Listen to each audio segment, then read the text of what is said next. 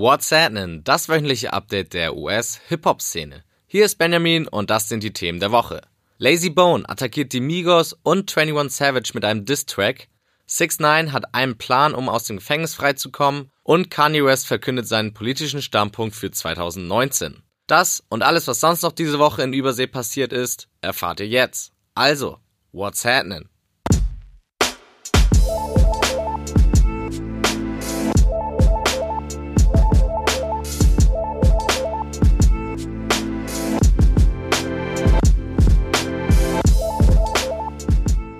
Letzte Woche hatte ich euch bereits von dem Beef zwischen den Migos und Lazy Bone erzählt. Die Kurzfassung, Lazy ist ehemaliges Mitglied der Gruppe Bones Thugs and Harmony und meint, dass die Migos sich nicht als beste Band überhaupt bezeichnen dürfen. Offset konterte das mit einem Verweis auf seinen Kontostand. Diese Woche ging der Streit dann, warum auch immer, in die nächste Runde. Und es wurde nicht wirklich spannender. Für mich macht es eher den Anschein, als ob sich Lazy nur relevant machen will aber naja, die Migos haben halt geantwortet und ihm diese Chance gegeben. Nun ist es sogar so weit gekommen, dass Lazy einen Diss-Track gegen die Migos rausgehauen hat. This is why you won't take off. They say Quavo is your boss and Offset you just look lost. Rappt Lazy beispielsweise. Der Track kam auch nicht wirklich gut an. Und die Migos antworteten auch gar nicht. Ohne wirklichen Grund bekam aber auch 21 Savage ein paar Shots in dem Track ab. Der meinte daraufhin, dass der Track wack ist und wahrscheinlich der schlechteste Diss-Track aller Zeiten. Hat er wohl nicht ganz unrecht. Dadurch hat sich Lazy zumindest auf 21 Savage jetzt eingeschossen. Der hat ja im Gegensatz zu den Migos wenigstens etwas gesagt. Lazy fordert 21 auf jeden Fall zu einem Boxkampf heraus. Na gut. Und als wäre das alles nicht schon absurd genug, hat sich mit Busy Bone auch noch ein weiteres Mitglied von Bone Thugs and Harmony jetzt eingeschaltet. Der drohte auf Instagram Live sowohl den Migos als auch 21 mit einer Shotgun. Unfreilich komisch war dann da das Ende des Streams, als eine Frau aus dem Hintergrund meinte, dass die Polizei vor der Tür steht. Das war, glaube ich, auch der beste Moment in diesem ganzen Streit. Es gibt neue Bewegungen im Fall 6 9 Momentan befindet der sich zwar noch hinter Gittern, aber das könnte sich bald ändern.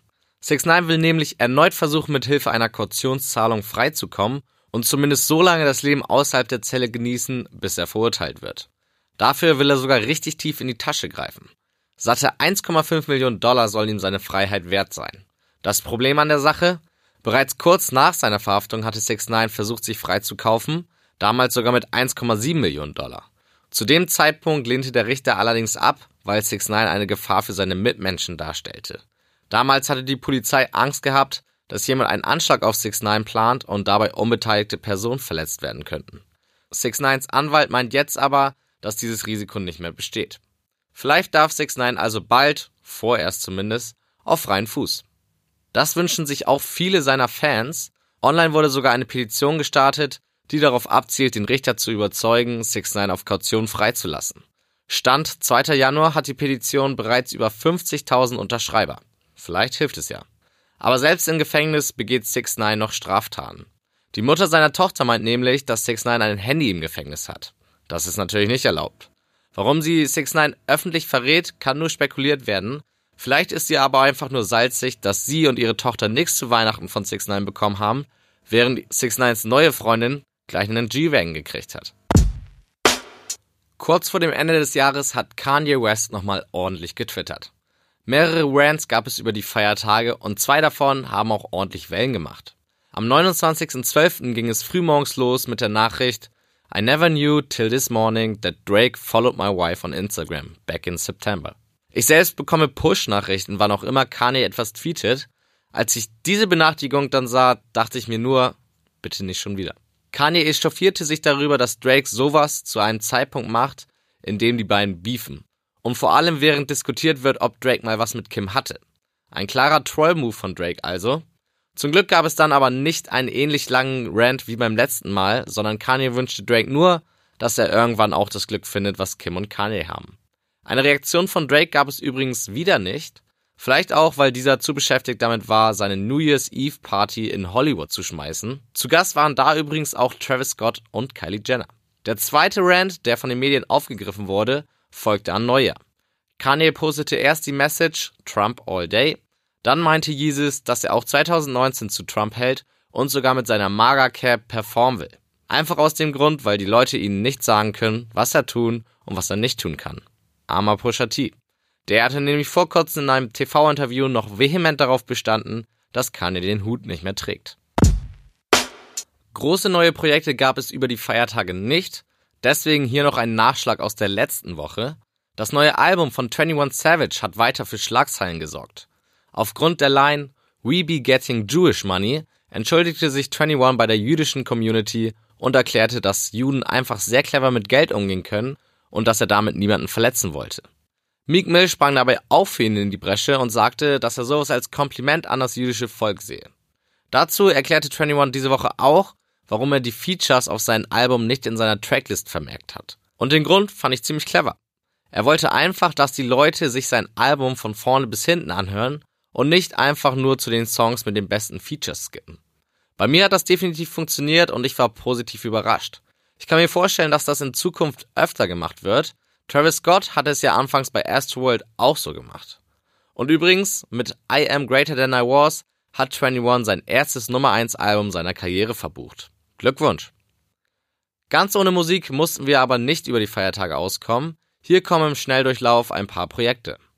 Russ released die DEP Just In Case mit drei neuen Songs, 24 Hours verdoppelte auf sechs Songs mit seiner EP Before Xmas. Producer Pierre Bourne veröffentlichte mit Cardo das Tape Pierre's and Cardo's Wild Adventure. Troy Ave beglückte uns mit White Christmas 6 und Dash Loaf gab uns die EP Go Dash Go. Für diesen Freitag, den 4.1., wurden noch keine Projekte angekündigt. Dafür meldeten aber einige Hip-Hop-Schwergewichte ihre Pläne für 2019 an. Als erstes haben wir Cardi B, die natürlich an ihr super erfolgreiches 2018 anknüpfen will. Der Nachfolger von ihrem Debütalbum Invasion of Privacy soll auch schon um April herum erscheinen. Ähnlich erfolgreich war das vergangene Jahr für Pusha T. Daytona wird in Fachkreisen als Rap-Album des Jahres gehandelt. Dementsprechend will Push 2019 nachlegen und verspricht, dass neue Musik von ihm sehr bald erscheint. Noch näher dürften wir vor Offsets Solo-Debütalbum stehen. Immerhin ist es ja auch schon drei Wochen zu spät seit dieser Woche. Auf Twitter teaste er aber ein neues Release-Datum an und fragte die Fans, ob er 16 oder 19 Songs auf das Projekt packen soll. Dann wurde die Gerüchteküche nochmal ordentlich bedient. Drake postete in seiner Insta-Story ein Video von ihm und J. Cole. Bekommen wir da etwa bald gemeinsame Musik? Und zum Schluss haben wir auch noch den wohl amtierenden King of Hip-Hop, Kendrick Lamar. Zuletzt wurde zwar berichtet, dass Kendrick momentan an keinem Album arbeitet, aber Polydor Records, ein europäischer Partner von Interscope, hat die Überraschung wohl versaut. Das Label postete ein inzwischen gelöschtes Bild auf Instagram mit ihren Releases für 2019. Mit dabei natürlich Kung Fu Kenny. Heißt das, dass wir nach der Durchstrecke von 2018 im neuen Jahr ein neues Kendrick Lamar Album bekommen? Wer weiß. Fest steht auf jeden Fall, dass jemand bei Polydor Records seinen Job verloren hat. Newsflash. Rich the Kid wird am 18. Januar sein neues Album The World Is Yours 2 veröffentlichen. Das ist zumindest der Plan, wenn er dann dazu in der Lage sein wird. Am 29. Dezember entschloss so Rich nämlich, mit einem Kumpel ein bisschen Quad zu fahren und baute einen Unfall. Seine Hand soll nach dem Unfall in einem sehr schlechten Zustand gewesen sein und jetzt könnte er ein Leben lang Probleme damit haben, diese wieder richtig zu nutzen. Rich ließ sich davon aber nicht unterkriegen und teaste nach seiner Entlassung eine Kollabo mit Young Thug an. Chris Brown könnte demnächst ins Gefängnis wandern. Der Grund dafür ist schon fast lustig. Chris postete ein Bild auf Instagram von seiner Tochter und einem Hausaffen.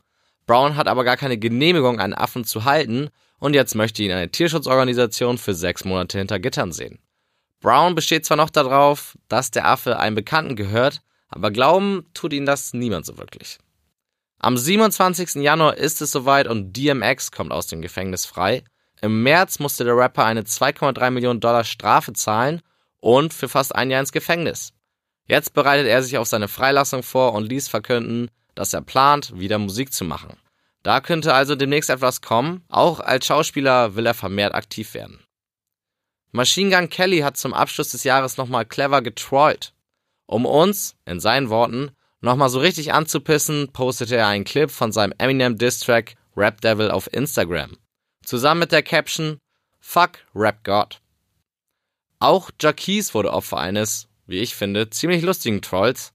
Im Internet kann man eine Petition finden, die als Ziel hat, Jacquees es nicht mehr zu erlauben, Songs zu covern.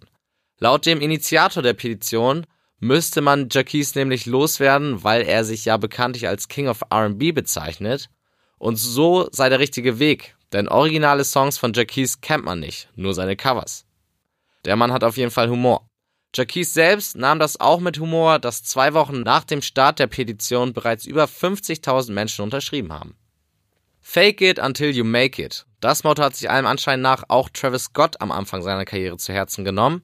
Victoria Monet, eine Songwriterin, die unter anderem auch am Cruel Summer Album von Kanye Wests Label Good Music arbeitete, erklärte, dass Travis Dateien von seinem Mitbewohner nahm und sie als seine eigenen ausgab, um Kanye zu beeindrucken.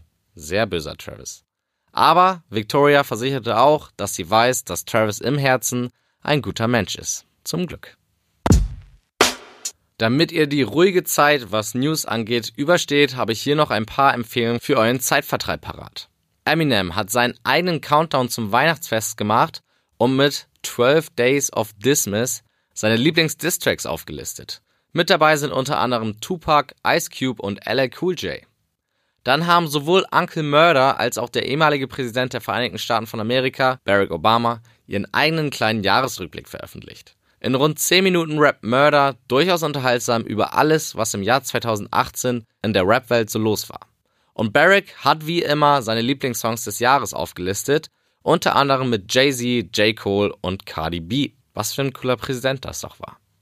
Alle Links zu den Empfehlungen findet ihr auch auf whatsapp.de im Beitrag zu dieser Sendung. Und damit entlasse ich euch für diese Woche. Folgt at whatsapp bei Instagram und bis zur nächsten Woche. Reingehauen.